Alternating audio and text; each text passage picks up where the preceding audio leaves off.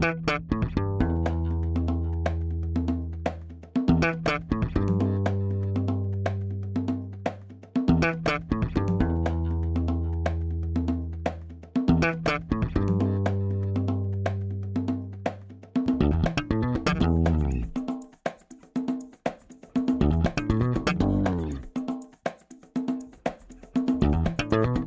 Este é o Tapa da Mão Invisível, podcast destinado àqueles que querem ouvir ideias que abalam sociedades e que não são ditas na mídia tradicional. Bem-vindo, Paulo Fux. Tudo certo, Júlio? Tudo certo, cara. Eu tô com um sorriso na cara aqui porque eu tô olhando um urso. Eu nunca tinha feito um episódio com um urso. Primeira vez que eu aqui. Pra quem não está vendo o episódio no YouTube, né? Mas acho que vai ir pro nosso card, provavelmente, né, Júlio? Temos um convidado hoje muito, muito especial. Júlio, quem é o nosso convidado hoje? Seja muito bem-vindo, Dove, o urso dos bitcoinheiros. Opa, muito obrigado, Júlio, Paulo, obrigado pelo convite, ouvintes aí do Tapa da Mãe Invisível. Espero que seja uma boa conversa aí que vocês gostem hoje do que a gente vai conversar, que é um tema, acho que, né, para os libertários, acho que é meio dividido, né? Bom, enfim, vamos conversar. É, vamos tem conversar. Tem libertário que gosta, tem libertário que acha ruim, tem de tudo, né? Não é tão homogênea, né? Nossa comunidade, entre aspas. Exato. Eu acho que é, a, gente vai, a gente vai falar sobre isso, mas a minha opinião, já dando um spoiler, é mais dividido pela ignorância das pessoas não conhecerem a tecnologia. Mas por isso, só basta conhecer que as pessoas começam a aceitar. Mas vai ser um episódio, tu falou, né? Espero que seja um episódio muito bom. É evidente, porque todas as vezes que eu conversei com um urso, foi uma conversa boa. nunca, tive, nunca conversei com um urso que a conversa seria chata. Primeira vez que eu estou falando com um urso. Cara, eu acho que primeiramente a gente tem que se apresentar vocês, né? Dizer quem são vocês. Mas antes disso, Fux, vamos para os nossos recados únicos e iniciais rapidinho? Vamos lá. Momento, recadinhos únicos iniciais. Sorry, I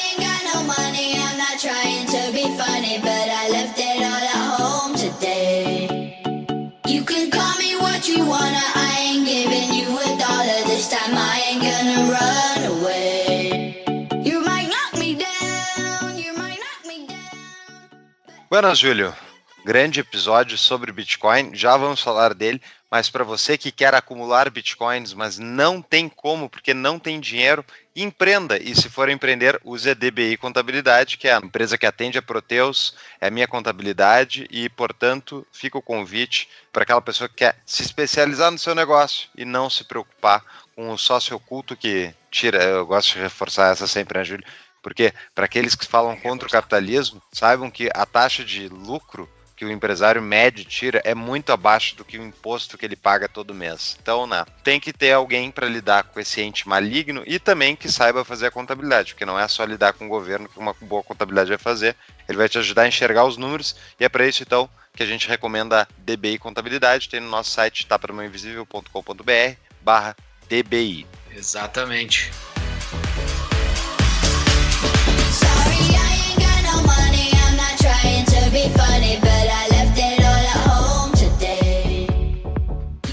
E esse episódio, pessoal, assim, ó, é um red pill, assim, tu, tu começa a enxergar o mundo por um, uma outra ótica que existe para quem não conhece Bitcoin ainda. Tem que conhecer, é algo que nos conecta, estamos hoje em 2020, nos conecta com um futuro que vai acontecer, que já está acontecendo para muita gente. E com o passado, né?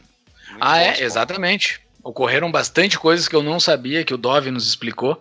O Dove é sensacional, um cara muito gente boa. Nos explicou com detalhes algumas coisas bastante técnicas do Bitcoin. Vale muito a pena entender, ir atrás e ouvir os caras também depois lá no canal deles.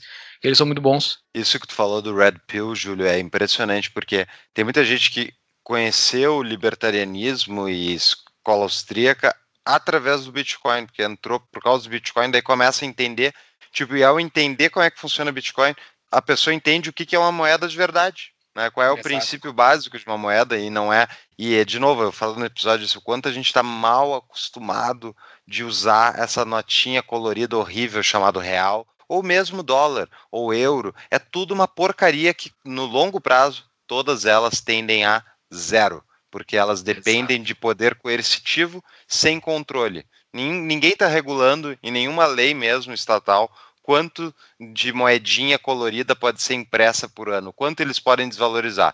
Tem meta de inflação. O que é meta de inflação? Meta de desvalorização do teu dinheiro. É isso que eles têm Exato. todo ano. Eles fazem meta de como desvalorizar o nosso dinheiro. Então o Bitcoin vai contra tudo isso. É por isso que eu acho apaixonante esse episódio. A gente fala bastante mesmo, que o Júlio falou dos aspectos técnicos, mas também a gente ah, explica muitos desses conceitos aí do porquê que dinheiro de verdade não tende a zero no longo prazo se tu vai se apaixonar por Bitcoin, faça uma contribuição para o Tapa via Bitcoin. Nós temos a nossa carteirinha de Bitcoin lá, está disponível no nosso site. Entre lá, tem o QR Code, tem o endereço da carteira. É só mandar e nos avisar que mandou o Bitcoin para nós. E também, caso não queira, ainda está muito atrelado à atual forma de pagamento que nós temos, nós temos nosso apoia-se. apoia.se barra tapa da mão invisível. Entre lá, escolha a sua recompensa mensal de acordo com o seu bolso e com o seu gosto.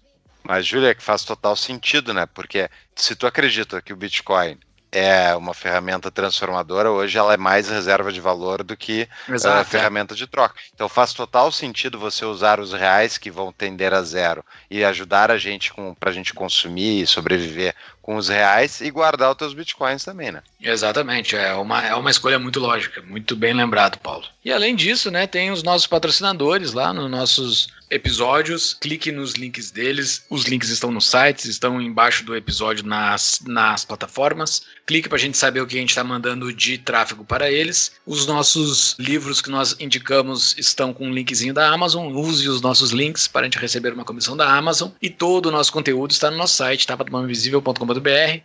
Os show notes, canais de WhatsApp e Telegram livraria, artigos e e-mails para se cadastrar e receber as nossas novidades. Perfeito, então. E as nossas redes sociais, tudo no site, então Instagram, Facebook, Twitter, YouTube. O likezinho ou dislike, né? E comente por que, que tá dando dislike, se é o caso. É raro acontecer, mas de vez em quando tem. No nosso YouTube, nos, nos episódios, tem uma discussão geralmente rolando ali nos comentários, é bem legal. E, pessoal, muito obrigado pela audiência. Sigam pro episódio aí. Vamos lá. Até mais. Tira esse até mais, nada a ver esse até mais. Deixa eu ver, então.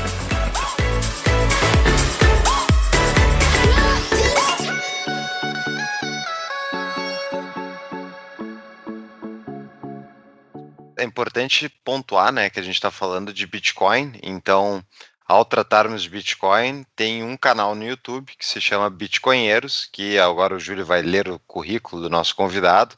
Mas a ideia aqui é a gente trabalhar justamente nessa tecnologia disruptiva chamada Bitcoin. Então vamos discutir tudo sobre Bitcoin hoje. Fala, Júlio, qual é o currículo do nosso convidado? O currículo do nosso convidado, ele é o Dove, o urso dos bitcoinheiros, colocando a mão na massa e transmitindo tudo o que vai aprender sobre Bitcoin direto da sua toca. Ele faz parte dos bitcoinheiros apenas um grupo de amigos apaixonados por Bitcoin que gostam de compartilhar informações. No fim, somos todos bitcoinheiros. Pessoal, quem não conhece, curtam, sigam e assistam os vídeos do Bitcoinheiros no YouTube. O nosso papo aqui hoje vai ser um papo para principiantes, para iniciar, para começar a apresentar a tecnologia. Então, assim, quem quiser se aprofundar mais, vão lá no canal dos caras. Dove, como é que surgiu?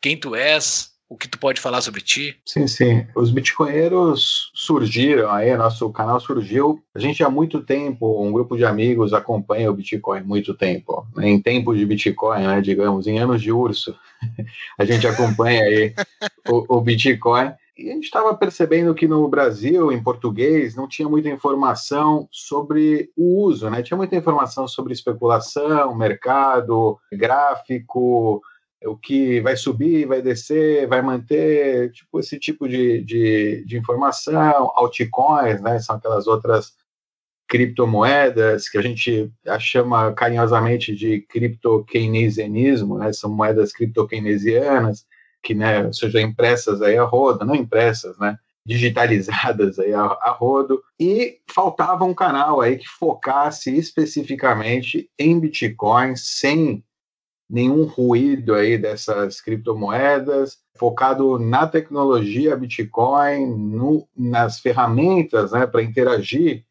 com o Bitcoin, nas formas de interagir para que seja de fato privado e não é, perder aí, não abrir mão da sua privacidade. Ou seja, um, um canal um pouco mais focado no uso correto, né, se, se pode dizer assim, do Bitcoin, para evitar, né, cair em armadilhas, porque o Bitcoin é tão livre que você pode usar ele livremente e voluntariamente abrir mão de várias características que você acredita que elas são inerentes, é, que estão, né, que, por exemplo, a privacidade, a anonimidade.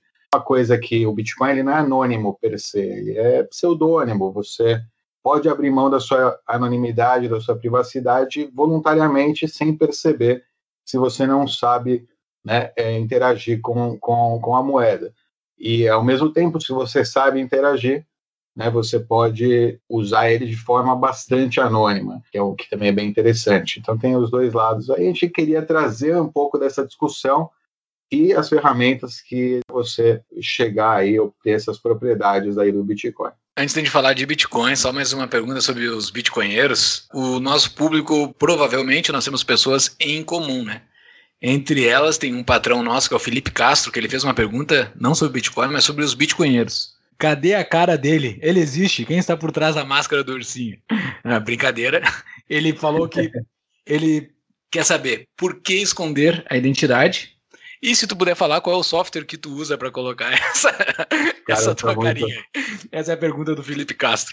Ah, ótima pergunta, Felipe. É, primeiramente, é por. Na verdade, é mais uma questão. Ou seja, eu, a voz é minha, né? Eu não estou aqui usando um emulador de voz ou tentando esconder aí demais a minha privacidade, né? Senão, não, se eu quisesse ser anônimo, eu não apareceria de nenhuma forma. Né? Ou seja, ou usaria alguma coisa para alterar a voz tal é um pouco para lembrar, né, essa característica que eu acabei de falar, essa parte pseudônima do Bitcoin, uma maneira aí, né, de causar esse questionamento e ao mesmo tempo me dar a oportunidade de fazer a pergunta, rebater a pergunta, né, tipo, por que você dá a sua identidade na internet? Ao contrário, né, você fala, por que, que você não mostra, por que você não mostra a sua cara, por que você dá a sua identidade? Eu pergunto, por que você dá a sua identidade, mostra a sua cara posta fotos no Facebook da sua família, dos seus hábitos, da sua rotina, coloca o relógio que monitora o seu batimento cardíaco,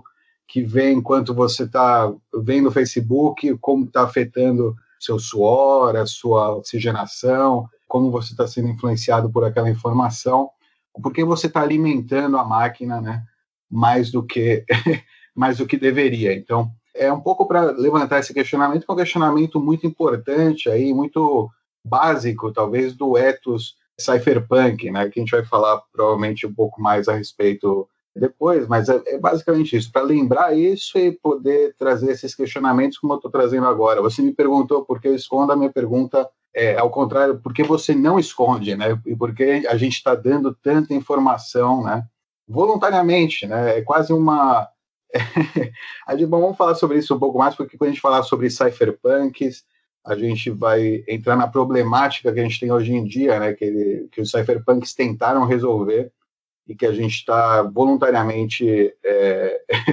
abrindo mão, né, cada vez mais essa possibilidade de, de manter nossa anonimidade e privacidade na internet.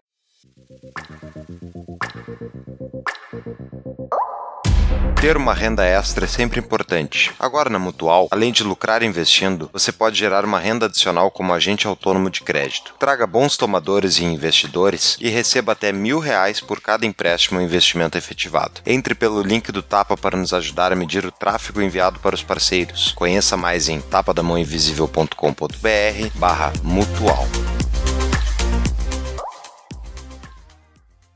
O Cyberpunks, então, que tu está comentando, eu até vou colocar na show notes um documentário que a Reason fez sobre o início do, do, enfim, como é que foi justamente esse movimento Cyberpunks, que tu pudesse explicar para nós a origem, então, que é o que acredito eu, pelo que eu vi ali, que é o que acabou culminando na comunidade, da onde foram compartilhadas as ideias que levaram alguém criar o Bitcoin, ou alguém, ou algumas pessoas, né? Conta um uhum. pouquinho dessa história e por que é tão importante, mesmo para as pessoas que não apreciam o Bitcoin, não entendem o Bitcoin, por que, que é uhum. importante o trabalho desse grupo de pessoas? Ele surge, acho que a, a, a, o, o, não é um movimento cypherpunk, né? Mas o Bitcoin ele já tem mais ou menos do ponto de vista de pesquisa, desenvolvimento e demanda aí de mercado, ele tem uma história aí, acho que de 40 anos, mais ou menos no no fim dos anos 70, no meio dos anos 70 começa, né, até que ele é, até que culmina na criação, digamos, do a criação do Bitcoin. Hoje ele já tem 50 anos. Começa com a internet, a própria internet, né? Ou seja, a gente tem um, esse novo meio de não a internet, né, como a gente conhece, o protocolo TCP/IP, né, essa nova maneira de se comunicar, que é o TCP/IP, é o que como é IP, né, da internet, Internet Protocol TCP, Transmission Control, controle de transmissão, como a gente né, transmite e, se comunica, como máquinas se comunicam através desse cabo, né? Antes era através da linha telefônica, através de modem, né? E aí com o tempo foi mudando para usar o cabo da televisão e agora fibra ótica, enfim. Acho que também sempre foi fibra. Eu não sei, não entendo muito de infraestrutura né, física, mas é essa infraestrutura aí que a gente usa para se comunicar que é uma infraestrutura aberta. Né? Nos anos 70, nos Estados Unidos, essa história acontece nos Estados Unidos, né, basicamente, lá no Vale do Silício. Nos anos 70, eu acho, nos 80, 70, é a primeira vez que as pessoas ouvem falar da NSA, que é a National Security Agency. Ela existia né, desde a Segunda Guerra, por aí, durante toda a Guerra Fria, ela sempre esteve aí, mas o povo americano não tinha noção de que ela existia, não tinha noção de que ela estava presente em todos os meios de comunicação, ou seja, qualquer telefonema que estava passando por um, né, um hub, uma, uma central telefônica, estava sendo monitorado. Ou seja, todo telefonema era monitorado, todo fax era monitorado, toda conexão era monitorada, porque a infraestrutura estava né, toda ligada aí à comunidade de inteligência. E o pessoal, ou seja, vê aí que existe um grande problema, né? Muitas pessoas que acreditam que a gente deve ter liberdade né, e privacidade, liberdade de se comunicar sem ter uma interferência né, do Estado, sem o Estado estar tá no meio dessa comunicação. Ninguém acha que é bom que o Estado esteja no meio de todas as suas comunicações. Então, quando surge a internet, né, esse novo protocolo de comunicação, um grupo, obviamente, pensa, pô, não podemos né, nos comunicar abertamente nesse novo, esse, esse, tipo uma nova estrada, né? Essa nova estrada aí que passa a nossa informação, a gente, se a gente se comunicar livremente, agora o Estado já tinha, né? É, mas é muito mais difícil, pensa, telefone, tal, é muito mais difícil você, você tem que ter alguém ativamente lá, né? Ou seja, a escuta é possível, mas você tem que ter um cara que ativamente vai lá escutar. Então, você tem que ter um ser humano lá escutando. Ainda mais nessa época, ainda não tinha voice to, to text, tudo que a gente tem hoje em dia, tecnologias para transferir, é, que a máquina, né, transforma a voz em texto. Então era, você pensa, né, você tem um ser humano tanto para ler os faxes, tanto para escutar os telefones, então é, é, bem caro e bem difícil. Com a internet, né, com texto, com computadores, tudo conectado, e a gente vê, né, com o tempo, que a, tecnologia de busca, o caramba, vão se criando grandes bancos de dados de toda essa informação, e essa informação está aberta, né? Toda informação eventualmente pode ser lida, nem que seja depois, né? Não pode ser depois, sei lá, aconteceu um crime, aí você busca informação sobre a comunicação daquela pessoa. Hoje em dia, com a capacidade de processamento, acho que, é, enfim, poderia até ser em tempo real, né?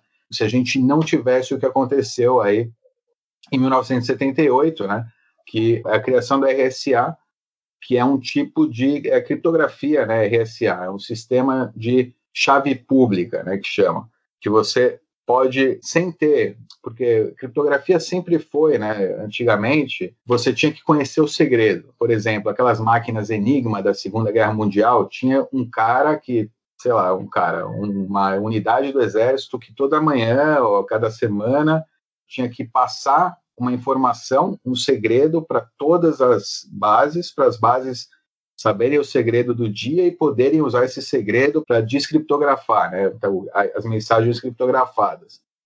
O RSA ele permite que você não saiba qual é o segredo, você tem uma chave pública, você tem algo que pode ser compartilhado, e que só a pessoa que vai ler aquela, aquela mensagem tem que saber qual é o segredo, né?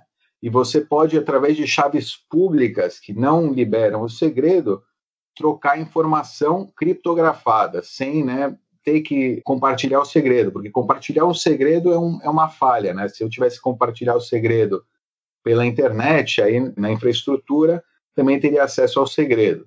Seja por telefone, enfim, né? Então, se eu só crio o segredo offline, separado, no computador, na minha casa e na internet eu só jogo a chave pública, não tem risco aí de, de um terceiro saber minha chave e eu posso fazer uma comunicação, garantir aí então uma comunicação segura B2B entre duas pessoas dentro da internet. Essa é a base de tudo que a gente, ou seja, agora o que a gente fala de P2P através da internet, é, como é que fala? Criptografia de ponta a ponta, né? P2P, ponta a ponta, é isso. Começou aí em 1978, é tecnologia velha aí que está sendo usada até hoje aqui na internet para a gente se comunicar e é basicamente a origem do Bitcoin, né? Porque o Bitcoin funciona também com chaves privadas e chaves públicas, que são os endereços, as chaves públicas, e chaves privadas é a chave que você usa para né, poder transmitir mensagens dentro da rede Bitcoin através daqueles endereços. Né? Do ponto de vista técnico, é um sistema de mensagens como qualquer outro, que vai juntando vários outros componentes aí para criar algo único que é o Bitcoin. É, eu estou perdendo né, o fio da meada. Me... Não, não, não. tu foi no detalhe, mas eu, é, é importante. Eu acho interessante pensar é importante. que a gente usa hoje em dia, usa essa mesma tipo de criptografia, é isso? Sim, é, é, o WhatsApp pode ser, eu acho que sim. Eu não sei qual é a criptografia exata que eles usam, porque foi, foi desenvolvido. Sim. Mas o várias, princípio é o mesmo. O princípio é o mesmo desde 1978, RSA. Por que, que eu cito isso? O RSA ele saiu, é um, é um paper, nesse documentário que você falou do Reason, canal Reason, eles falam sobre o RSA especificamente, como quando ele saiu, né? Saiu à tona, a NSA entrou em contato com os pesquisadores e falaram: se vocês publicarem isso aí, vocês vão, vai todo mundo em cana. Não, ou seja, isso aí, em 1966, por aí, eles tinham um decreto de que falava que criptografia era considerada munição. Ou seja, dentro da, dos Estados Unidos, criptografia é considerado munição. E se você enviasse aquele paper para fora do país, era como se você estivesse exportando munição e, né, então a lei julgaria as pessoas de acordo, né, os pesquisadores seriam julgados de acordo. E um, um jovem lá de Yale, acho que isso é em Yale, na Califórnia, de Yale, ele vai até a MIT, acho que é na MIT que acontece, ele sai da Califórnia, vai até a MIT, lá em Massachusetts, vai conversar com os pesquisadores, pega uma cópia da, do paper e faz várias cópias em fotocopiadoras diferentes. Você já vê a paranoia, né? É, o pessoal entende de criptografia, entende de surveillance, entende os riscos né, que existem de, de, disso aí. Realmente, é, enfim. E aí ele vai, faz várias cópias, coisas diferentes, envia por correio, descentraliza né, a informação, manda ela para o máximo de pessoas possíveis, da forma que era possível naquele momento, né, através de correio, através fisicamente entregando na casa de amigos, e com isso consegue, então, é, barrar, né? Ele manda para vários meios de comunicação em estados diferentes e coisas do estilo para conseguir fazer com que a informação, né, fosse livre. A informação ela quer ser livre, né? É, tem uma, uma máxima, uma coisa que informação é difícil censurar a informação porque a informação ela quer ser livre, ela quer se espalhar, né? Ela geralmente encontra aí é, por onde se espalhar. Então, é, um vírus. Mais ou menos, exatamente. Então acabou, ele acabou conseguindo deixar pública a pesquisa do RSA e transformar então o mundo, né? Basicamente, imagina se não existisse isso, se não fosse né, amplamente divulgado aí no, no, entre esses matemáticos, entre esses cientistas da computação, talvez a gente tivesse um mundo diferente, né? Se a gente não tivesse essa ferramenta aí disponível publicamente, livremente para a gente usar e com muita simetria, né? Com muita, porque é muito difícil quebrar uma chave, uma chave dessas, mas é muito fácil criar uma chave dessas. Com muita simetria a gente conseguir então enfrentar o Estado, enfrentar né, qualquer tipo de adversário que queira invadir a sua privacidade. E daí nessa, nessa problemática que tinha, que era da, da utilização da criptografia dentro do mundo online, que até então surgia, surgiram outros problemas, né? Que seria a parte da transmissão de valor online, né? Esse foi o problema que o Bitcoin surgiu para resolver, porque essa da criptografia não foi só pro Bitcoin que serviu, né? Serviu para várias outras coisas, serviu para troca de mensagens, serviu para várias outras uhum. ferramentas que hoje são online.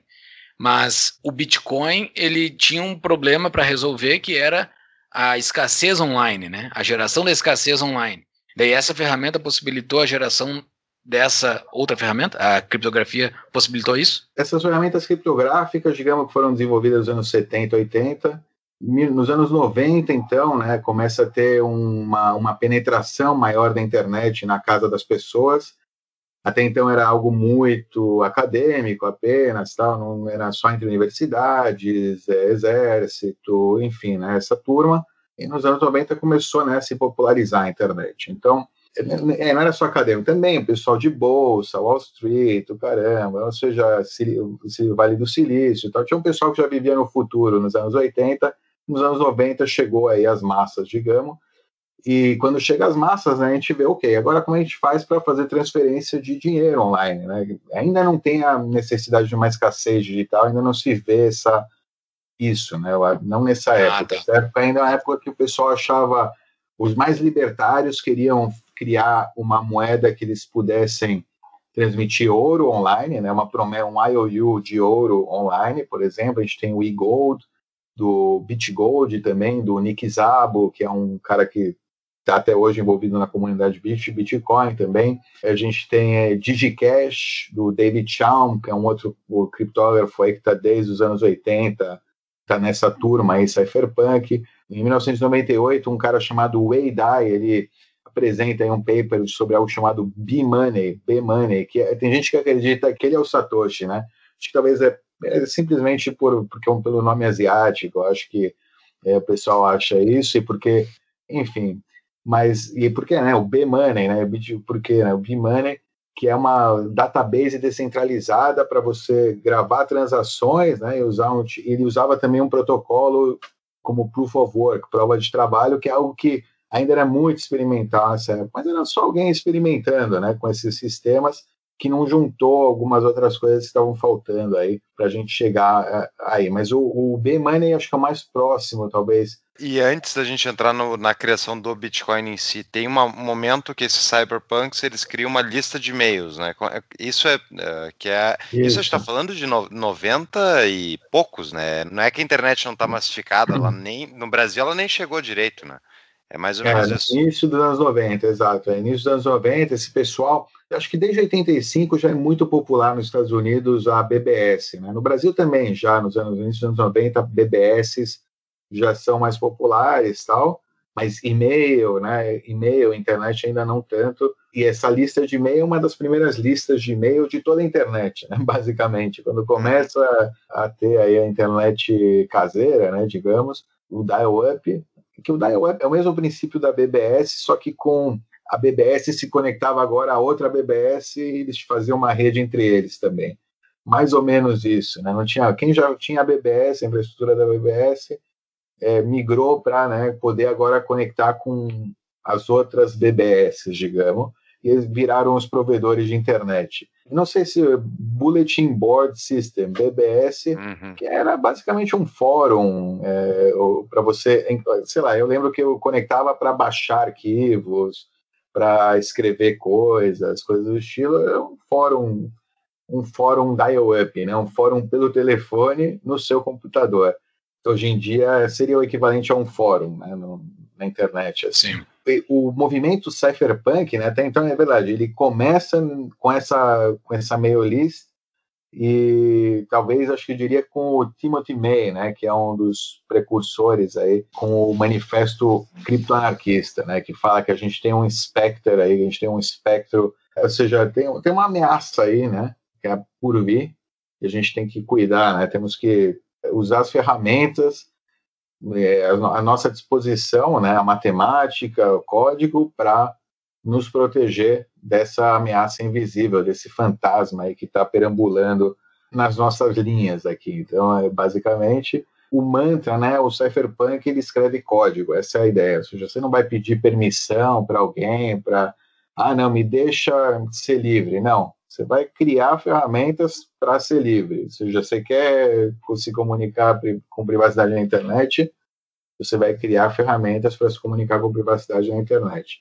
Então, e essa comunidade ela cresce, começa a crescer. Não é uma comunidade muito grande, hein, digamos. A maioria são nerds, que, né, pessoal de ciência da computação, não é algo né, que atrai, não é que nem hoje o cripto Twitter, aí, sei lá, né, não é que nem as criptomoedas, Sim. não é tão excitante como as criptomoedas, digamos. É mais acadêmico, é um pessoal falando de matemática, né, tipo, difícil, pesada, chata, até ou seja, só quem, só quem gosta mesmo daquele, daquele assunto que vai, né, vai, vai se conectar. Mas também, né, tinham, obviamente, outras discussões lá, também filosóficas, enfim, que era, mas o pessoal que se conectava era, na base, matemáticos e criptógrafos, né. Você já deve ter ouvido falar na nossa apoiadora desde o episódio 4, a CapTable. Essa fintech nasceu para propiciar investimentos em startups para todos mais de 10 projetos já foram lançados com sucesso, com apoio de mais de 2 mil investidores engajados, tornando assim a CapTable um ecossistema de encontro entre recursos e inovação. Muito mais do que só um investimento, investir via CapTable é a oportunidade de estar em contato com startups inovadoras e ter ganhos além de financeiros. Para conhecer mais sobre essa baita empresa, veja no nosso site uma entrevista com um dos sócios dela. Acesse tapadamãoinvisível.com.br/cap.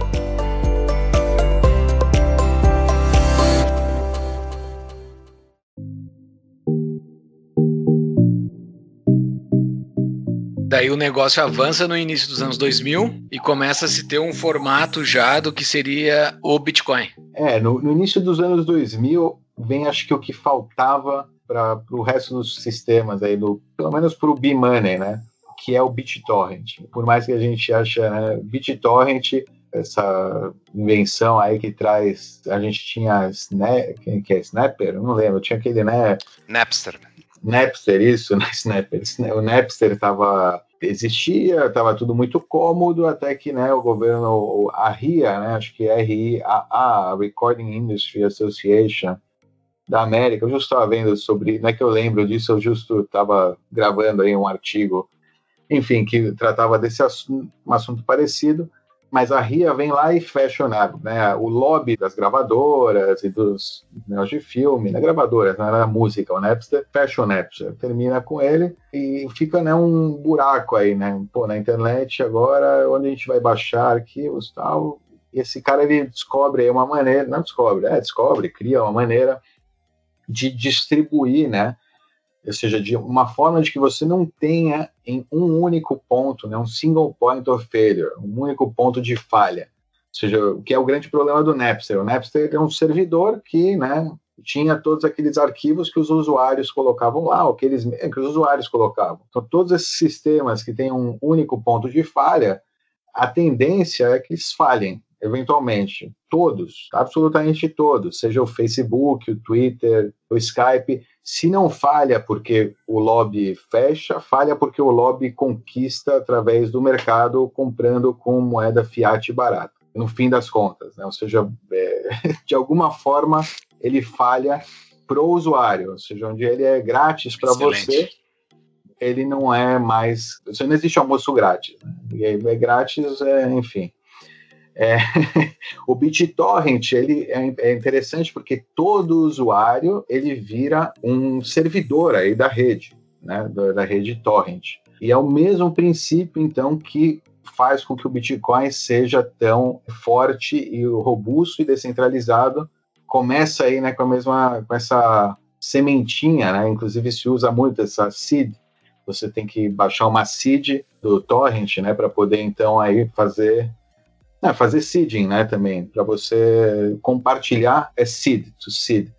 Acho que essa é a grande invenção que faz com que o Bitcoin, ou seja, sete anos depois que o BitTorrent ele entra, ele é provado, quatro, ou seja, tem sete anos de desenvolvimento forte de BitTorrent e é provada a eficácia e a força dele contra a indústria, né, das gravadoras, que tem todo incentivo e muito dinheiro para em gravadora, Hollywood, né, para acabar Sim. com esse sistema e não conseguem. Então isso mostra a robustez desse sistema associado com a prova de trabalho, com a criptografia de chave pública, com né, todas as outras coisas que a gente viu aí. Então surge o momento, né? Surge o Bitcoin, né?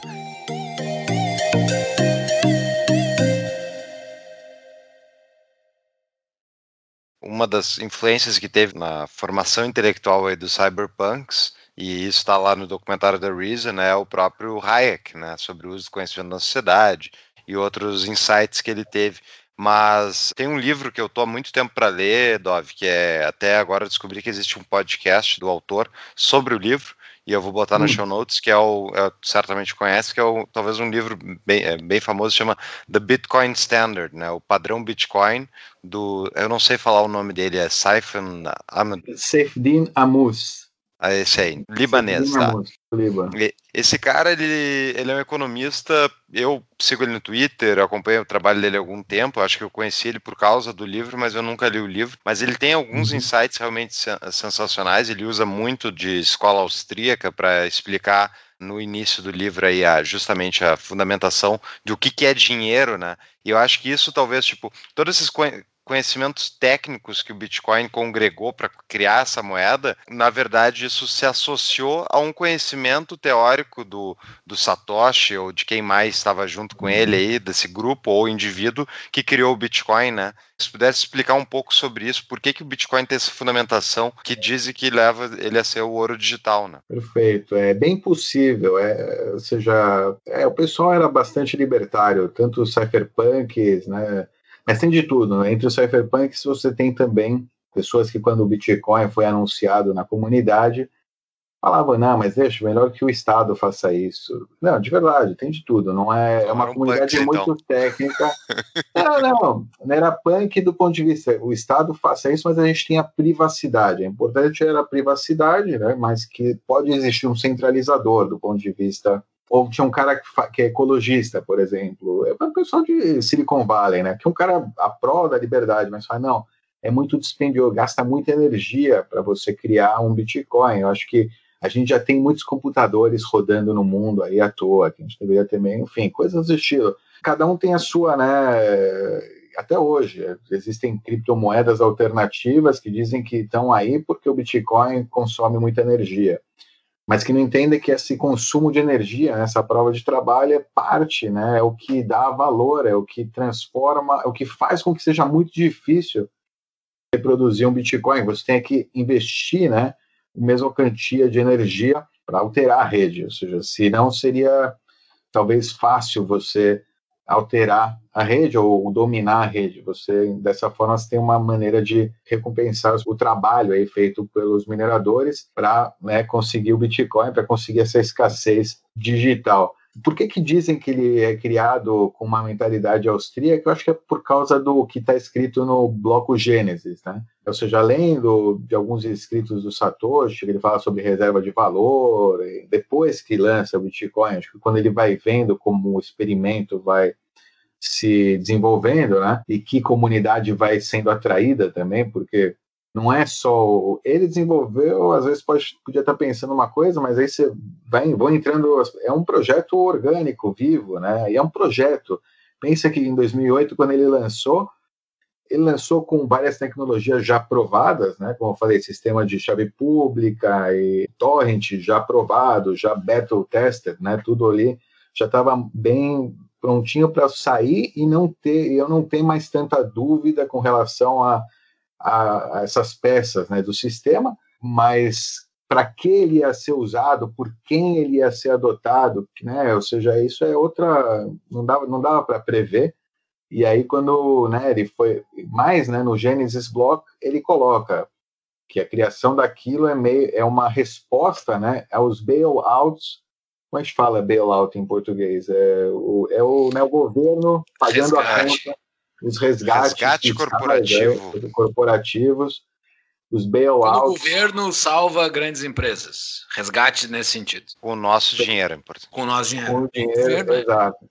Não, é, com dinheiro impresso aí do zero, na maioria das vezes, que no final termina desvalorizando aí a pessoa que optou por guardar dinheiro debaixo da, né, por confiar naquela nota e guardar ela debaixo do colchão, termina se ferrando, termina perdendo aí poder de compra às custas aí de bancos que tomaram decisões irresponsáveis aí, né, para dizer pouco, se não criminosas durante os anos anteriores, que é 2008, a crise imobiliária nos Estados Unidos, a crise do prime, subprime, toda essa história. E, né, é Estados Unidos. O que acontece com o dólar influencia o mundo inteiro, né? O dólar é a moeda de reserva é, mundial, então o dólar ele ah, você fala, não, é problema dos Estados Unidos, lá, a economia deles, mas não. Quando imprime mais dólar nos Estados Unidos, termina vazando esse problema para o mundo inteiro. E aí vem a crítica, né? No Gênesis vem essa crítica, então, a isso, então você, ok, então isso aqui é bem uma resposta, né? Essa forma de dinheiro é uma resposta a isso, né? É para terminar com essa com essa mamata, terminar, tirar a hegemonia do dólar, né? acabar com o dólar como moeda reserva de valor é global e de repente, né, usar agora o Bitcoin, né, como essa medida de valor, né, essa nova medida de valor, essa nova ferramenta aí de escassez digital. É, esse é o ponto, né?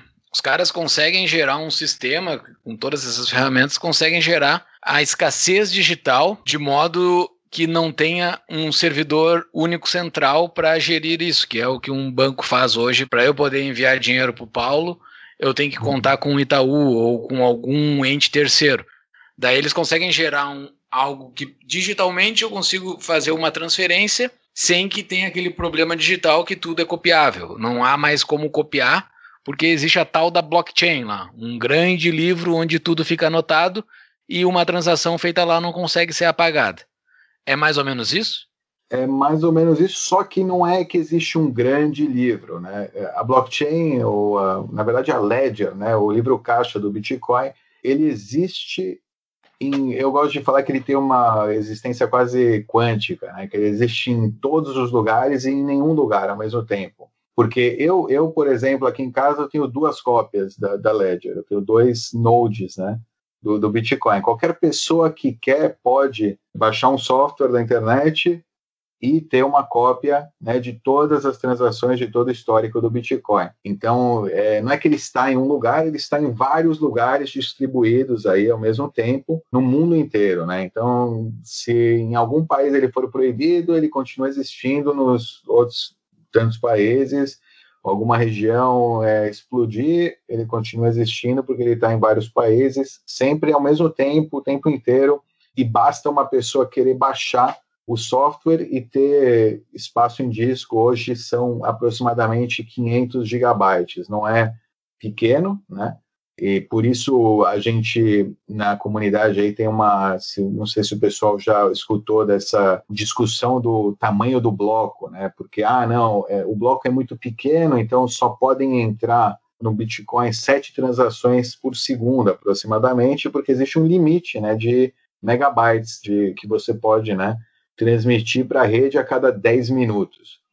E isso é feito, né, e, e se mantém assim exatamente para pessoas como eu, você ou qualquer pessoa conseguir baixar essa, essa blockchain e ter uma cópia e manter ela descentralizada.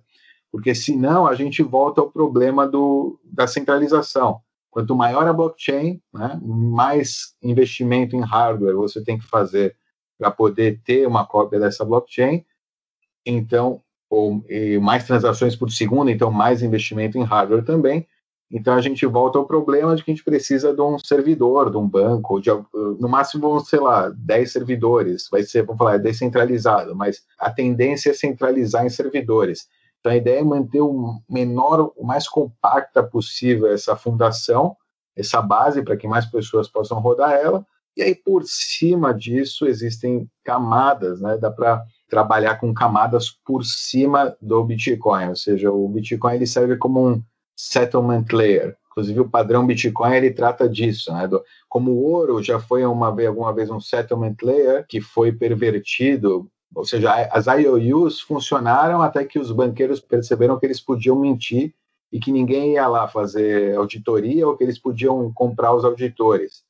No caso do Bitcoin, por ser né, digital, distribuído e público, é impossível você não poder auditar. É totalmente auditável o tempo inteiro. Né? Ou seja, o, aquelas unidades na blockchain elas estão públicas e são auditáveis por qualquer pessoa que deseja auditar elas. Então, você tem um settlement layer forte. Então, com esse settlement layer forte, você pode criar IOUs pode criar aí segundas camadas e essas sim podem ser um pouco mais centralizadas de repente, pode ter um servidor mais rápido, um site, é, não precisa nem ser um banco, né? Pode ser uma, um app, por exemplo, uma empresa que se a gente tem algumas soluções aí sendo criadas para rodar por cima do Bitcoin para aí então resolver esse problema, mantendo, né, uma rede forte, uma base forte e essa escassez digital aí intacta, né? Que acho que é o mais importante para ter um dinheiro, um hard money aí, ou tá, ter um hard money digital,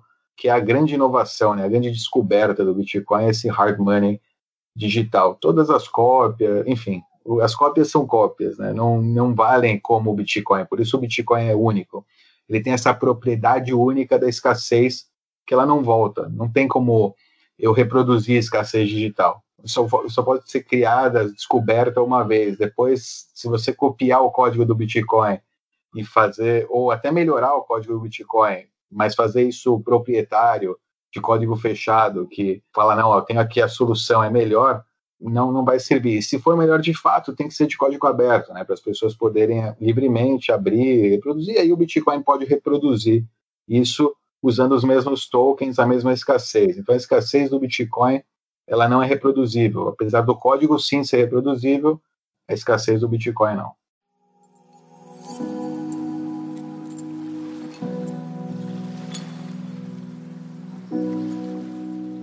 Vamos agora sair um pouco da parte técnica. Dove, por que que tu gosta tanto de Bitcoin? Explica para alguém que não conhece. O que, que te fascina tanto nessa, nessa moeda? Cara, acho que mais ou menos é, é isso. Essa primeira forma de escassez digital. Acho que é basicamente isso. Todo o resto é, é secundário, digamos. É, ou seja, existe desenvolvimento, porque você vê, né? Tem, hoje em dia a gente tem uma pessoa que entra, né? Vamos partir do princípio, alguém que entra agora no mercado. Antigamente, quando, sei lá, 2015, 14, tinha três moedas, duas, sei lá, Bitcoin e Litecoin, para você escolher lá na variedade, né? Então, tipo, era Bitcoin. Você entrou para comprar Bitcoin, vai comprar Bitcoin. Hoje o cara falou: não, decidi, vou, vou, quero comprar um pouco de Bitcoin. Aí o cara entra na corretora tem 15 moedas, sei lá, 20 moedas, algumas têm mil moedas, 500, 5 mil moedas. Qual, por que, né? Eu vou escolher o Bitcoin,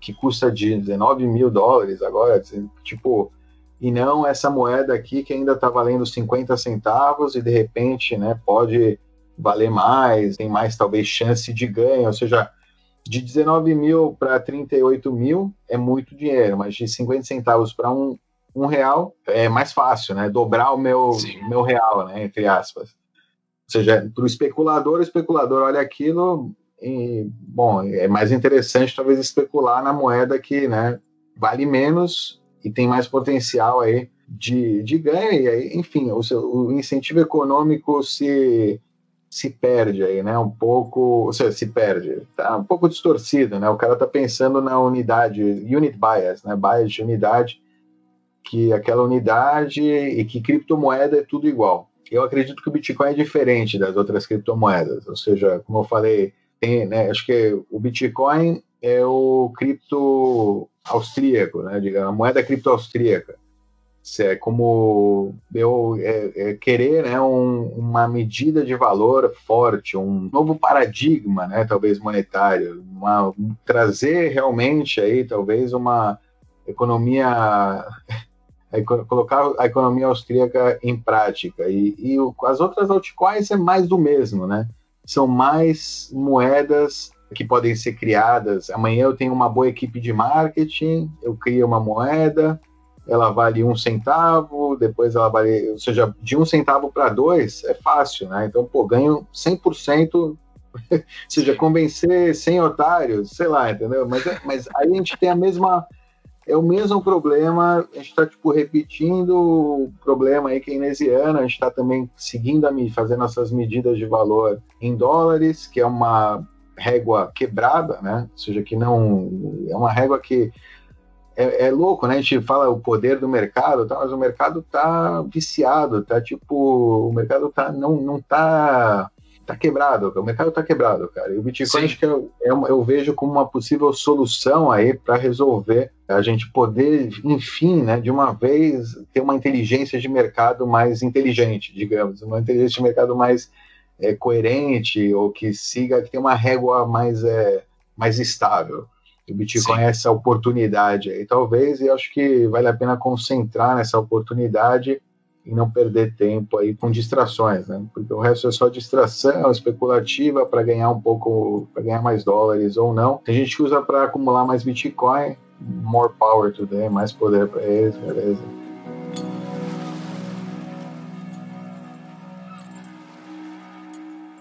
Mas o Bitcoin, hoje, assim, tu falou aqui, outras pessoas também falam, que ele é a melhor, é a que se destacou melhor por ter muita gente envolvida, muita gente já botou força de trabalho em cima, já muita gente já testou, já se procurou muitos erros dentro do Bitcoin, não se achou e algumas coisas foram melhoradas com o passar do tempo. Não, já se achou, já teve bug. Sim, sim, já, Isso. já teve problema, assim, Bitcoin. Isso, e o pessoal tá, tá investindo tempo para corrigir. Então, assim, é algo que aparentemente ela é melhor que os outros. Mas para que, que ela serve hoje? Por que, que as pessoas compram? Porque a moeda tem aqueles três usos né, da moeda. Ela pode ser um meio de troca, pode ser uma reserva de valor, pode ser uma unidade de valor, né? Uhum. Para que, que ela está sendo usada hoje, o Bitcoin? Porque lá quando surgiram as moedas iniciais, lá, sal, uhum. ouro, as históricas, elas serviram para alguma coisa como mercadoria antes para depois se tornar um meio uhum. de troca, reserva de valor, unidade de valor. Por que, que as pessoas estão adquirindo Bitcoin? Qual é a lógica disso? Ou por que, que adquiriram até uns 10 anos atrás ou 5 anos atrás? Hoje ela já tem um valor, aparentemente, mas por que, que se adquire Bitcoin? Ó, tem um, um pensador bitcoinheiro aí, que é bitcoiniano, que eu, que eu gosto de. Ele fala que Bitcoin não é dinheiro. Ele é, ele é muito bitcoinheiro, ele tem Bitcoin, acredita no Bitcoin mas o Bitcoin de fato não é dinheiro. Já existe gente que coloca, atribui a ele né, um valor de dinheiro. Na verdade, é um sistema de transmissão de mensagens. Ponto. Mensagens em forma de números, com endereços, com né, endereços entre aspas, até né, com identidade, identificadores e chaves, mas do ponto de vista jurídico, técnico, pragmático, é uma, é uma rede de comunicações de transmissão de mensagens. Ponto. Se existem pessoas que atribuem que para transmitir essas mensagens são dispostas né, a trocar bens e serviços ou dinheiro fiduciário, moeda fiduciária, o ouro, ou o que seja, legal. É, é uma decisão dessas pessoas, mas a rede em si não é dinheiro.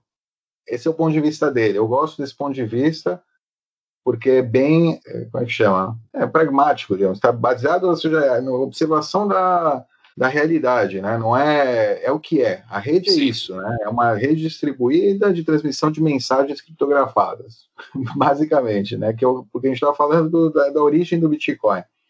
É isso que ela é, não é mais que isso. Só que, claro, existem pessoas que atribuem, né, valor financeiro a isso e que acreditam e dizem ser dinheiro, ou um bem, né, um ativo, um bem, dinheiro, enfim por que elas acreditam nisso é, é, acho que é muito pessoal, né, de, de, cada indivíduo. O importante de lembrar do Bitcoin, uma coisa de lembrar do Bitcoin é que é uma é um processo voluntário, né? Você é, atribuir um valor ou, é, ao Bitcoin. Ninguém tá, não, é um, não, não é uma moeda fiduciária de curso forçado que alguém vai falar, ó, você tem que aceitar isso aqui porque senão vai vir aqui amanhã a polícia usar força contra você. Não você não quer aceitar, você não aceita. Você não acha que vale o seu tempo, vale os seus bens, vale a sua, sua força, você não troca por ela. Ou seja, sendo mais, né? Eu estou sendo muito liso aqui, né? né respondendo essa pergunta. não, mas tem, foi né, uma ótima resposta. Eu mas, não, resposta. mas eu acho que é, é isso. Ou seja, se é melhor ou não, eu não sei. Eu sei que é o primeiro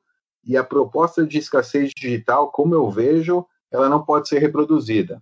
É a primeira, ela é open source, né? ela é o código aberto, então ela pode ser reproduzida a rodo, ou seja, todas as altcoins são reproduções, basicamente, do, da, desse primeiro experimento com alguma alteração, e as altcoins boas também são open source, então tudo que é aprendido com altcoin, com outras moedas digitais, virtuais, que são open source, pode ser absorvido pelo Bitcoin se de fato for bom, e mantendo-se aí ainda o valor daquela escassez que é única. Isso que eu quero, é importante falar. Escassez do Bitcoin é única e a única propriedade que é única do Bitcoin. Todo o resto pode ser reproduzido, inclusive a descentralização, porque dá para descentralizar, sei lá, outra rede também. Pode ter outra rede que tem muita gente que roda ela e que gosta dela. Mas a, a escassez é única. A escassez, ou seja, enquanto o Bitcoin funcionar, ele segue sendo né, aquela reserva de valor. E falando, né, o processo monetário, acho que começa como reserva de valor, pessoas acreditando no Bitcoin como uma forma de reserva de valor, como algo escasso que vale a pena né, acumular.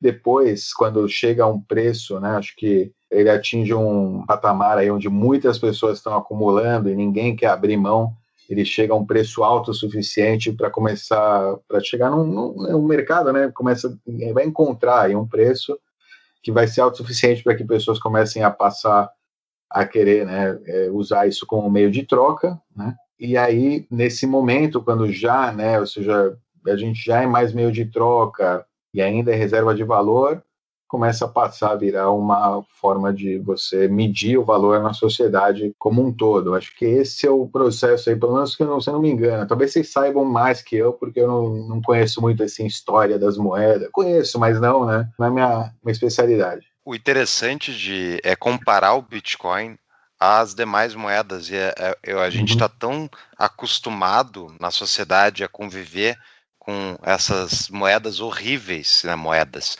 esse papel, papel colorido aí que os bancos né? centrais do mundo inteiro imprimem e distribuem, as pessoas não fazem nem ideia do que, que é moeda de verdade, o que, que é dinheiro, que dinheiro, na verdade, é uma coisa que ela não deveria virar pó, com o passar do tempo. Se tu pegar e acumular reais ou mesmo dólares, a inflação anual que aquela que o Banco Central provoca, basicamente ele está corroendo o poder de compra. E tipo, o que, é que está acontecendo de forma global, e é por isso que eu, eu tipo, eu sou entusiasta com Bitcoin, mas eu sou, também sou entusiasta com ouro, por causa desse fator da escassez, que é uma escassez natural, né? E enquanto nas moedas fiat, essas moedas aí que a gente usa no dia a dia, elas todas tendem a virar pó porque não existe controle sobre a escassez dela. O controle sobre a escassez dela é um controle político. Depende de um, de um grupo de pessoas, exato, que está lá no Banco Central, definindo quanto eles vão desvalorizar a moeda de todo mundo. Ou seja, estão definindo numa reuniãozinha do Copom lá quanto do dinheiro que cada um tem na carteira ao redor do Brasil vai ser desvalorizado no mês. É tipo, é ridículo. É ridículo as pessoas acharem que isso é normal. Só que elas acham que elas foram treinadas a achar que isso é normal. E a mesma coisa é o próprio uhum. dólar, que é entre as moedas horríveis, é a melhor de todas. Então, eu acho que isso talvez seja a coisa mais espetacular do Bitcoin e é aquilo que eu, pô, eu venho acompanhando há alguns anos. Eu nunca fiz a transição, e essa é a pergunta que eu quero te fazer. Eu nunca fiz, tipo, tem, tem pessoas que eu conheço aí, tem apoiadores nossos, que, tipo, e o cara é Bitcoin 100%. Não sei se é o teu caso, obviamente, tipo, ele transforma tudo e qualquer receita que entra de, vamos lá, shitcoin, uhum. que são essas moedas estatais, eles uhum. transformam em Bitcoin, porque como Bitcoin tem isso acho que tu não falou ainda, né, mas Bitcoin tem um limite final, que vai ser o número de moedas totais distribuídas. Então, a pergunta é, tipo, para mim é, parece quase fanatismo, mas eu entendo, tipo, comparado ao real, comparado mesmo ao dólar, tipo, uma moeda escassa vai ter valor. Só que não tem um risco, o Bitcoin tem certos riscos, talvez, inerentes a ele. Então, dos uhum. que eu conheço, clichês aí que tu deve saber tirar de letra, mas vamos lá, tecnologia quântica e a questão da própria proibição estatal, coordenada globalmente para fechar uhum. servidores de Bitcoin, por exemplo. Isso não é um risco para a moeda no longo prazo? Vamos lá. Tecnologia quântica. Eu acho improvável. Ou seja, hoje em dia, como as coisas estão e tendo essa coisa em mente, eu acho mais provável a gente primeiro ter tecnologia quântica num minerador de Bitcoin. Enfim, na verdade, não. O que eu quero falar. Ou seja, sim, é uma possibilidade, eu acho também improvável. Ou seja, o estímulo, o incentivo do minerador, né, de ter o um processamento mais rápido para poder extrair mais bitcoins, pode ser o que leve a, a isso, mas acho mais improvável, porque também é caro, é um tipo de pesquisa muito cara, né? Mas tá, pode ser que o Bitcoin incentive esse tipo de pesquisa também. O que eu acho que sim pode, pode chegar a acontecer mas como o Bitcoin ele é construído, o algoritmo de mineração é o SHA-256, que é o mesmo algoritmo que é usado para segurança da internet, basicamente, do seu banco, da nossa comunicação, de tudo na internet.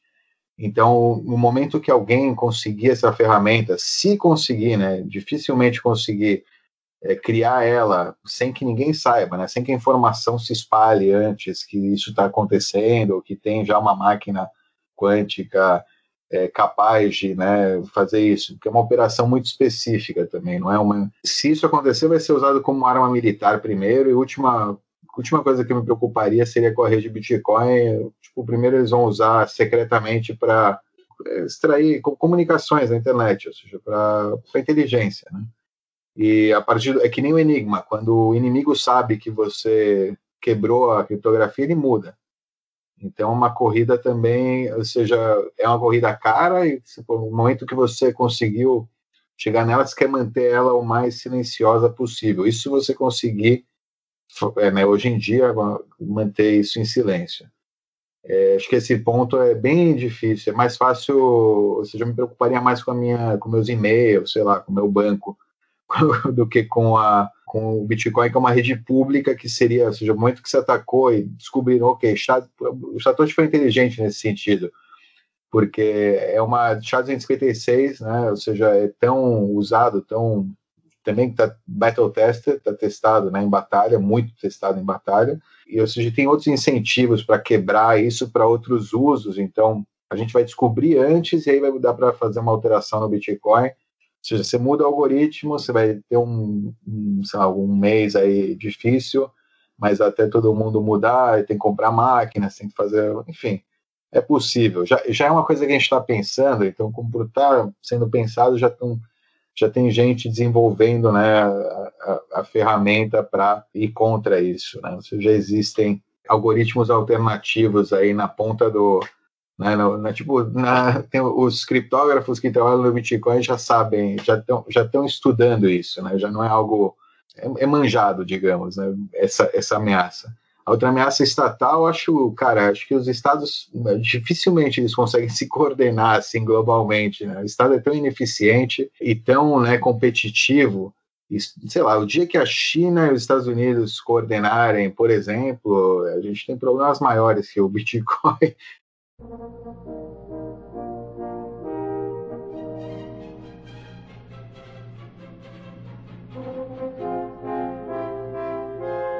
meu argumento disso é que eles fizeram isso com os paraísos fiscais. Né? Eles levaram 40 anos para fazer, mas eles uhum. conseguiram. É, 40 anos que realmente o Estado é muito ineficiente. Mas depois de 40 anos e tentando, pensa, eles conseguiram isolar que, a Suíça. Pensa que 40 anos, isso, com bancos claramente identificados num estado, mineradores, eu posso estar minerando aqui em casa. Ou seja, a gente vai terminar, eu acho, eu pessoalmente, eu, torço o dia que o Estado vem atrás dos mineradores, porque eu odeio que esteja tão centralizado, que tenha esses, essas fazendas. Eu quero estar eu minerando, ganhando satoshinha aqui em casa. É, então, pessoalmente, eu, eu que venha, entendeu? Porque eles podem quebrar os que centralizaram se isso vai acontecer, quem tentou centralizar o Bitcoin vai se ferrar. É um aviso aí para você. Você está querendo centralizar o Bitcoin, quer ter todos os mineradores, você vai se ferrar. Enfim, as pessoas sabem desse risco, então as pessoas também não querem centralizar. Ninguém quer ter muito poder dentro da rede Bitcoin, porque ele sabe que ele é o primeiro que vai se ferrar se ele né? Hum, Ou seja, esse, nessa parte tem a teoria dos jogos que não permite, né? E como ela permite que qualquer indivíduo de qualquer lugar tenha uma conexão à internet, né? Possa fazer mineração, possa. A não ser que a gente, meu, tenha uma censura gigante na internet no mundo inteiro. Aí acho que o último.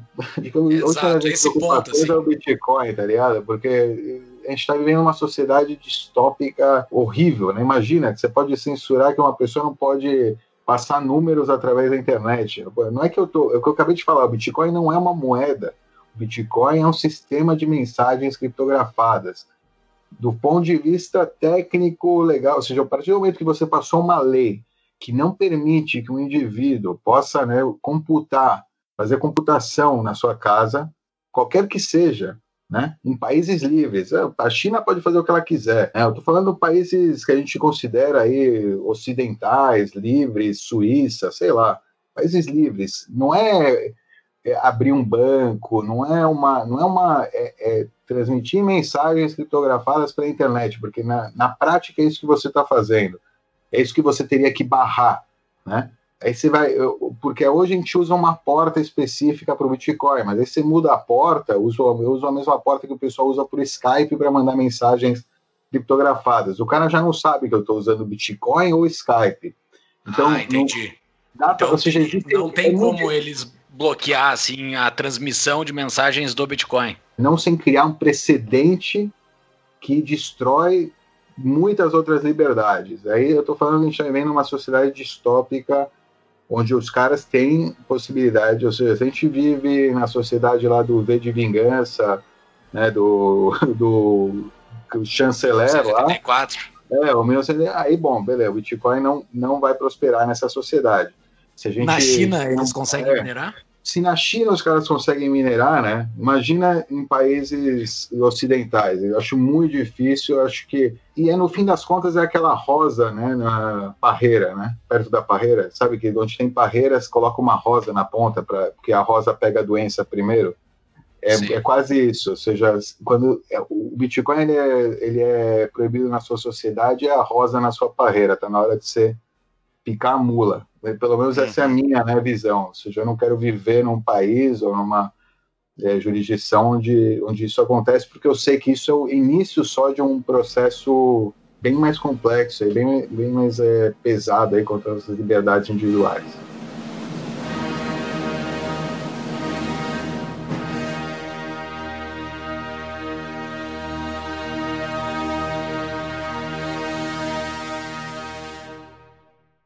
Eu tenho algumas perguntas aqui do nosso patrão Hermes Stanislau.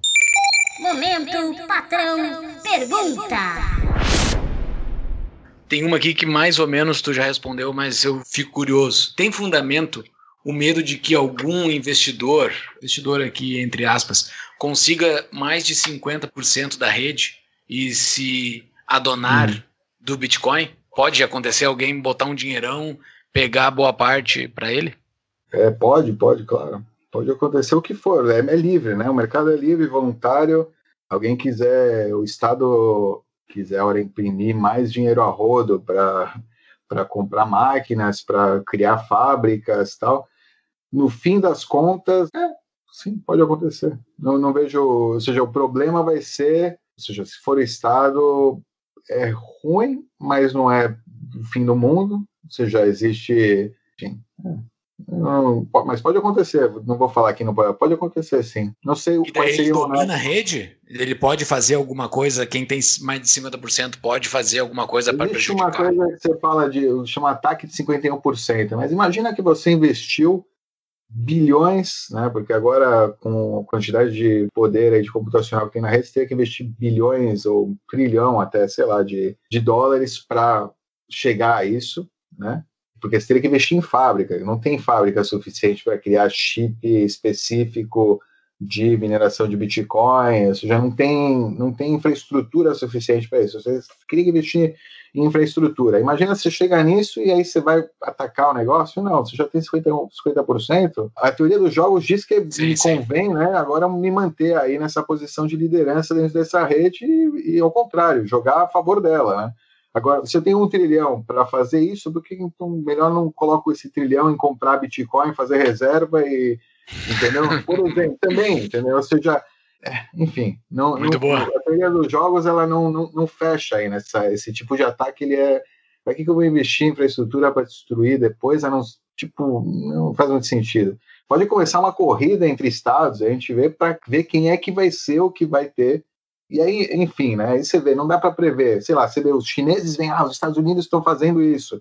Eles podem achar que os Estados Unidos estão querendo dominar a rede. Aí eles falam, não, a gente vai fazer também. Aí ah, os franceses vêm, não, olha, eles estão fazendo. Aí eles vão fazer também. No final, o mundo inteiro está construindo fábrica de mineração e minerando Bitcoin. Então não dá para prever, né, como os, os jogadores desse vão atuar. Você pode, mas sim, alguém pode tentar. Boa sorte aí. Essa pessoa, eu acho primeiro que ela, se ela não for um estado grande, ela vira um alvo. E se for um estado grande, aí vira uma concorrência entre estados, vira uma guerra, né, tipo guerra nuclear. Sei lá, entendeu? Não, não dá para prever o que. Só, só que essa disputa valorizaria a posse de todo mundo que já tem Bitcoin, né? Exato. No fim das contas, é bom para o Bitcoin. Ou seja, o que o Alan, nosso lá dos Bitcoin, gosta de falar, é tudo é bom para o Bitcoin. E realmente, no fim das contas, a teoria dos jogos ela tá fechadinha aí para não. É bem difícil, enfim, a não ser que a gente tenha um problema aí catastrófico extraterreno, digamos, cosmo, é, tipo, sei lá, cósmico. Voltar. É, cósmico, cósmico, exato. Alguma chuva solar, aí acaba com todos os computadores, acaba com a internet, um cataclismo, né? É bom ter ouro, são... né? Aí, é, mas não sei, não. Aí é bom ter chumbo e comida, nesse caso. Ou seja, minha, é verdade, eu passo o princípio que eu, eu não sei, eu, eu acho que o ouro, o cara que tem ouro, se não tiver chumbo também, Claro. Nesse, nessa situação vai estar tá bem ah. problemático para ele. É, Ou seja, é então, no, fim, no fim das contas, o, né? é, enfim, essa é uma situação que, meu, beleza, nesse caso, cara, beleza, o Bitcoin não deu certo, mas eu estou partindo do princípio que vamos né, ter uma prosperidade, que as coisas vão Sim. continuar bem, não vai ter nenhum evento cósmico aí, pelo menos não nos próximos 100 anos, estou torcendo aí, pelo menos enquanto eu estiver aqui, depois, mano, aconteça o que depois o que, né? Depois aí já não é problema meu, né? Sim.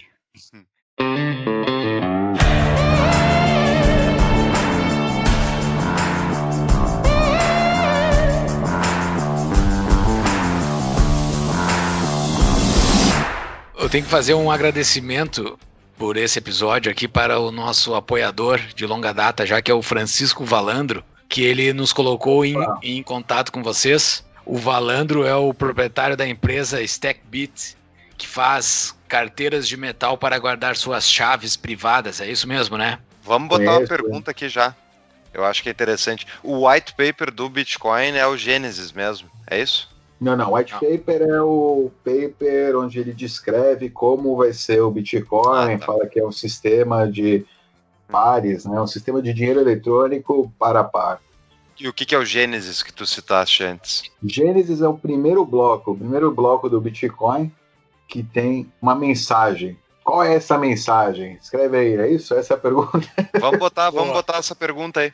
Primeiro assim, por que, que alguém teria que ter, Dove, uma carteira metálica para guardar hum. Bitcoin, ser uma coisa computacional? Qual é a explicação disso? Muito bem apesar né, de ser computacional, tá, a gente está muito acostumado hoje na modernidade a usar as coisas na nuvem, né? E é bom lembrar aí para o pessoal que quando a gente fala na nuvem, na verdade a gente está falando no servidor de um terceiro, né, de uma empresa ou de um terceiro qualquer.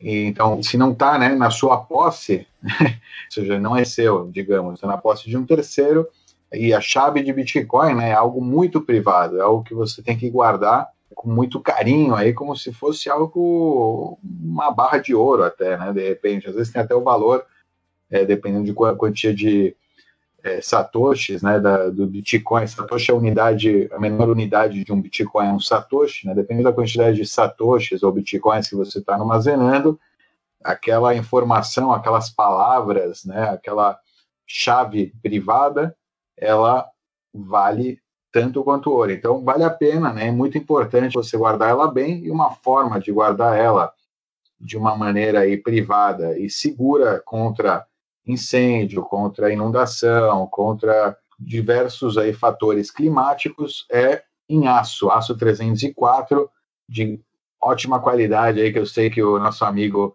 Valandro proporciona, vem lá do Rio Grande do Sul, lá das Minas do Rio Grande do Sul, direto para todo o Brasil aí. Ele, não, ele fez um, um, negócio bem legal, ele tem um projeto bem bacana aí, tem um kit também muito legal para você, né? Como é que chama? Estampar, né? Fazer punção em metal das suas palavras, da sua chave de Bitcoin e poder então armazenar aí com muito mais segurança é isso que a gente precisa, então, de uma carteira, né, entre aspas, de metal, que é uma chapa de metal com espaço aí para você preencher as suas palavras, que são a sua chave de Bitcoin. Beleza. Isso é para te proteger caso pegue fogo a tua casa, tu tá com teus bitcoins impressos, então, é, para que eles não entendam, tu Exato. imprimiu o bitcoin, tirou ele da rede, basicamente ele não tá disponível mais para outra pessoa te hackear ou qualquer coisa, e daí tu vai lá e põe na carteira, e caso pegue fogo a tua casa, vai lá nos escombros e recolhe dentro dela, tá esse TackBit lá com o teu bitcoin dentro.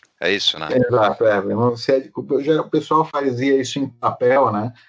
e tem esse risco. Claro que o risco de incêndio é cada dia menor, né? Mas é, existe né? e nunca se sabe quando vai acontecer, se vai acontecer, né? Então vale a pena para proteger aí esse, como é um, algo que o Bitcoin ele traz de volta, a gente fala de soberania, né? Você tem uma, quando a gente fala seja o seu próprio banco, né? O Bitcoin tem esse lema, você é o seu próprio banco. Pensa que o banco tem segurança 24 horas, 7 por dia, tem ah, seguranças armados, tem cofres pesados, tem seguro, deu caramba. Quando você está sendo o seu próprio banco, você tem que, pelo menos, no mínimo, ter né, seu, seu, esses seus bitcoins no, no metalzinho para, pelo menos, se proteger né, da, da natureza. Claro que né, do resto você se protege de outra forma, tanto escondendo né, que você tem, enfim, aí tem vários. A gente fala muito no canal sobre isso, né? Que é mais a parte do uso, como você interagir com a rede para você não perder é, bitcoins, né? Não perder sua privacidade, não perder seus bitcoins. É isso que a gente fala no canal dos bitcoinheiros. Não vou né, me expandir nisso, que é um assunto que tem, a gente tem horas e horas e vídeos e vídeos sobre o assunto. Não, tem vários assuntos básicos que a gente ainda não tratou aqui ainda, né? Só para esclarecer, então, o Francisco Valandro, da StackBits, ele vai sortear uma carteira de metal para os seguidores do Tapa e do Bitcoinheiros que Opa. estão nos ouvindo aqui, né? Quem nos ouviu nesse episódio aqui vai poder participar desse sorteio que a gente vai fazer logo após o lançamento desse episódio. Caso alguém esteja nos ouvindo muito tempo depois do lançamento do episódio, desculpa pessoal, mas o, o sorteio vai ser logo depois do lançamento do episódio. Mas se está nos ouvindo muito tempo depois, vai lá na StackBit e compra a sua carteira de metal que vale muito a pena. Para participar do sorteio, a gente vai fazer todo um esquema lá no nossa, na nossa página do Instagram. Você tem que saber o que foi gravado no bloco Gênesis, que o Dove falou para nós. Tem uma frasezinha gravada lá. O que que tá gravado lá, Dove? Tá gravado The Times, 3 de janeiro de 2009, que é a data que foi criado aí o bloco Gênesis, é para provar, na verdade, que foi criado nessa data. Então ele pega o, a capa do jornal The Times da Grã-Bretanha, lá do, do, Reino Unido, e é, The Times, 3 de janeiro de 2009, Chancellor on brink of second bailout for banks. Essa é a, a, a frase e é uma frase que define aí então, né, para muitas pessoas falar, ah, lá, o Satoshi é é austríaco, o Satoshi está indo contra os bancos centrais, é para isso que está criando o Bitcoin. Ou seja, traz, né, ele, ele nunca assume né, isso, porque, como eu falei, a rede Bitcoin é uma rede de transferência de mensagens, mas tem essa mensagem aí sutil no, no bloco Gênesis do Bitcoin, logo na primeira, no primeiro bloco do Bitcoin. A frase vai estar na nossa show notes também. É, quem ouviu aqui pode uhum. dar na nossa show notes, está lá a frase.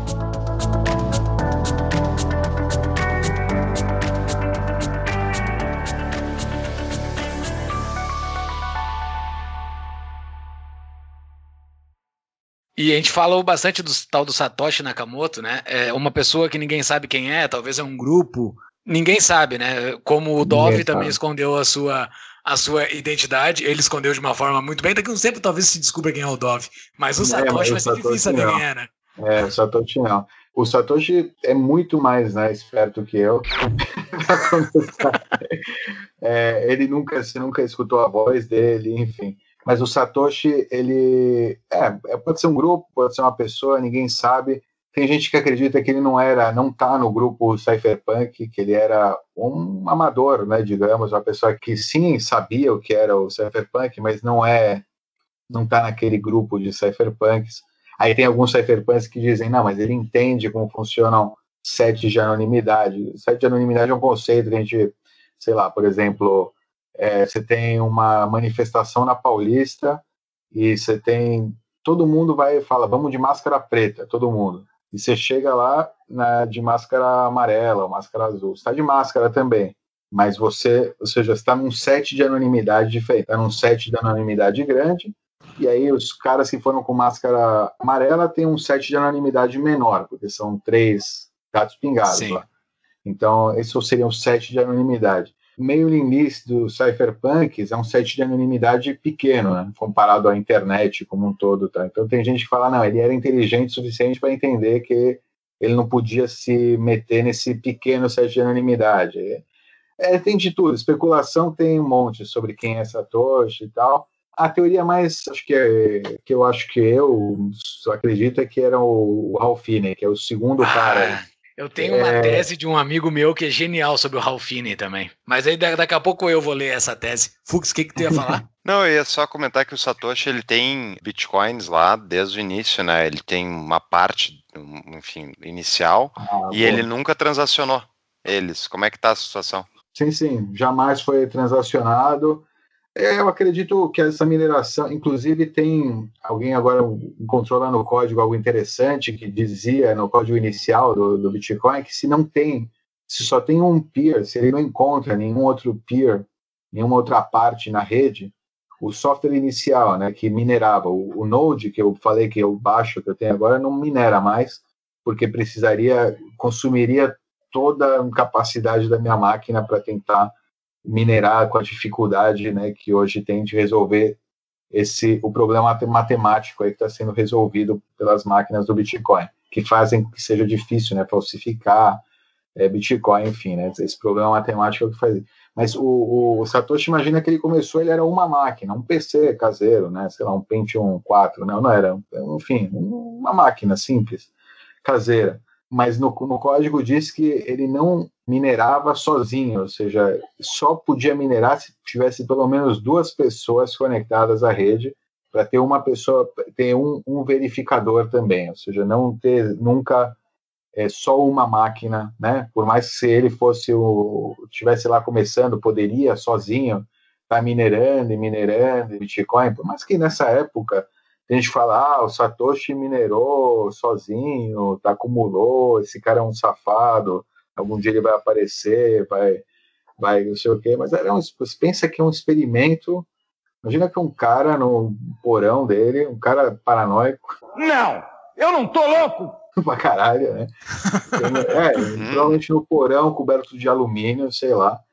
É, fazendo um projetinho dele contra o Estado, né, ou contra o tipo, o projetinho dele, cara. E, é um cara. Ele não sabe até onde vai esse projeto. Esse projeto não tem nenhum valor Sim. econômico, não tem nenhum valor. É, assim, não tem nenhum valor quando ele começa. Tem uma ideia, uma proposta e um, um sonho, né, digamos.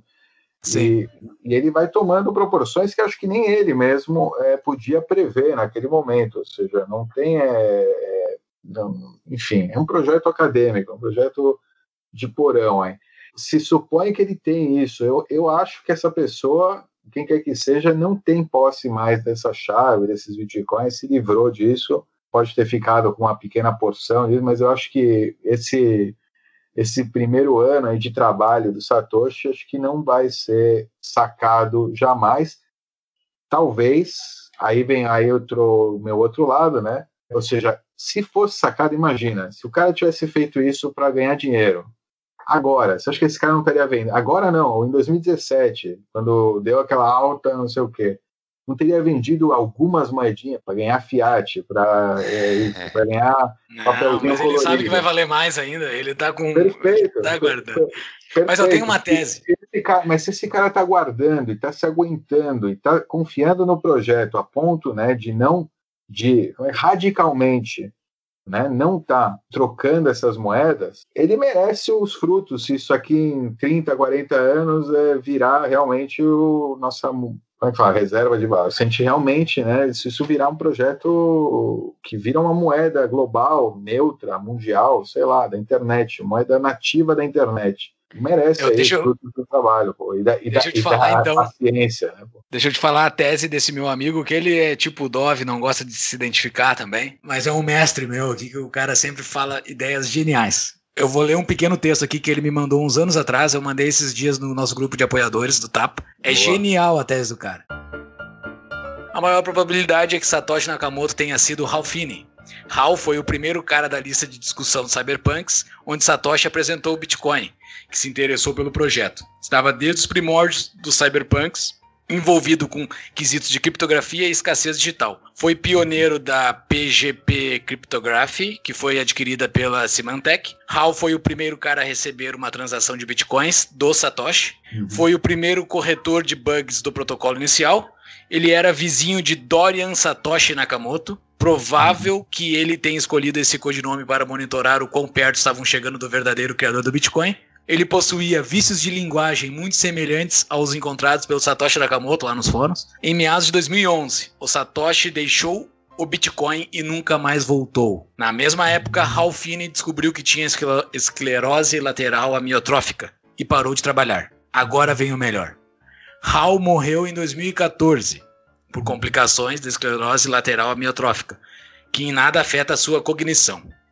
Seu corpo foi criopreservado imediatamente após sua morte, com verbas de seus amigos para o futuro. Se ele for realmente o Satoshi, as chaves privadas que dão acesso a mais de um milhão de bitcoins, que é um cagalhão de dinheiro hoje, estão nessa cabeça congelada. Talvez seja esse o maior incentivo econômico da história para ressuscitar alguém. Se ele ressuscitar e o Bitcoin salvar a humanidade da tirania dos estados, pronto, Satoshi é o salvador da humanidade que salvou e ressuscitou dos mortos. Sensacional. Cara, essa história é genial, cara. Se for verdade. Tu, tu fez o fact-check nela? Ah, é verdade, ah, é verdade. Foi congelado das poucas pessoas que foi, foram congeladas. Essa brincadeira da chave desse incentivo econômico para né, chegar a uma, um breakthrough nesse, nessa área existe, por mais que a chave não esteja na cabeça, cabeça dele, agora existe, ou seja, porque né, existe a possibilidade para quem quer apostar tá aí. É... Mas é, como é que chama? Pode ser que ele tenha feito. É um troll, né? Pode ser um troll aí é, de. Pode ser. Não, tipo, o Ralph falando, não, me criogênio, porque aí a gente vai ter incentivo para para porque os caras vão achar que eu sou o Satoshi. É. é, eu acredito, eu acredito, seja uma coisa que eu perguntei, né, fazendo, isso é uma teoria que eu já, ou seja, é engraçado que eu já, engraçado, já, já, já passei por ela. A minha pergunta seria se ele foi, eu perguntei se ele foi congelado vivo ainda, né, porque eu acho que a partir do momento que o cara morreu, a memória é tipo corrompe ah. a memória, é, é tipo corrompe a memória. Acho que por mais mesmo que na cabeça, eu não sei se tá, né, já, entendeu? Se tivessem congelado ele vivo, talvez, né? Mas eu acho que não, é bem provável que dê para trazer de volta Exato. o